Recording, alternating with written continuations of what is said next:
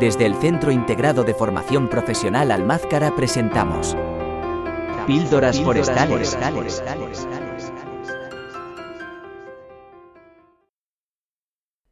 Capítulo 23.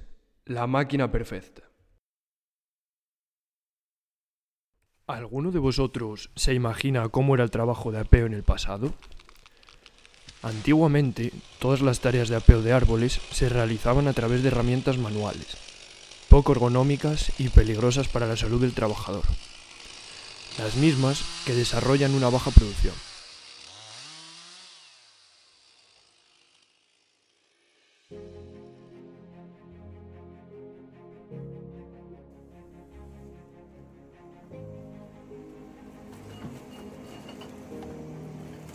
Con la llegada de las procesadoras al monte, se ha permitido cortar, desramar y trozar árboles de manera más eficiente y segura, lo que a su vez aumenta la producción y reduce los costes.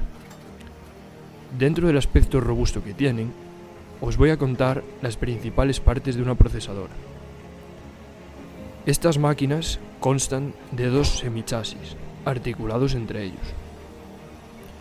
En el primero, y por lo tanto el trasero, se encuentra el motor de la máquina, el cual da caudal a la bomba hidráulica, que a su vez mueve el cabezal procesador y demás partes como la grúa o las ruedas. En este mismo chasis está ensamblada la cabina, desde donde se maneja la máquina y se controla cómo se está desarrollando el trabajo. Estas cabinas suelen ser lo más ergonómicas posibles, para así mejorar la calidad del trabajo. El segundo semichasis es el que porta la grúa y el cabezal, este último la parte más importante de la máquina, ya que es la pieza que apea y tronza. Para que os hagáis la idea de cómo funciona el cabezal, os voy a explicar en detalle de qué partes consta. La primera pieza que encontramos son las garras, con las que abraza el árbol para apear. Posteriormente entra en juego la espada, con su cadena, que como bien os imagináis, corta los árboles.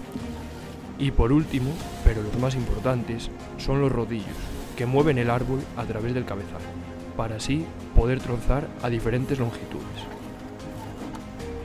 Y para acabar, entrando en temas más técnicos y tomando como referencia datos de los proveedores, os muestro los rendimientos de las procesadoras. Dependiendo de algunos factores como son la pendiente, el espesor del monte o el estado del terreno, suelen cortar entre 50 y 90 toneladas al día, lo que equivale a unos 200-300 árboles. Estos números nos demuestran la eficacia con la que estas máquinas trabajan. En conclusión, la aparición en el mundo forestal de estas máquinas ha sido un gran paso hacia la innovación y la seguridad.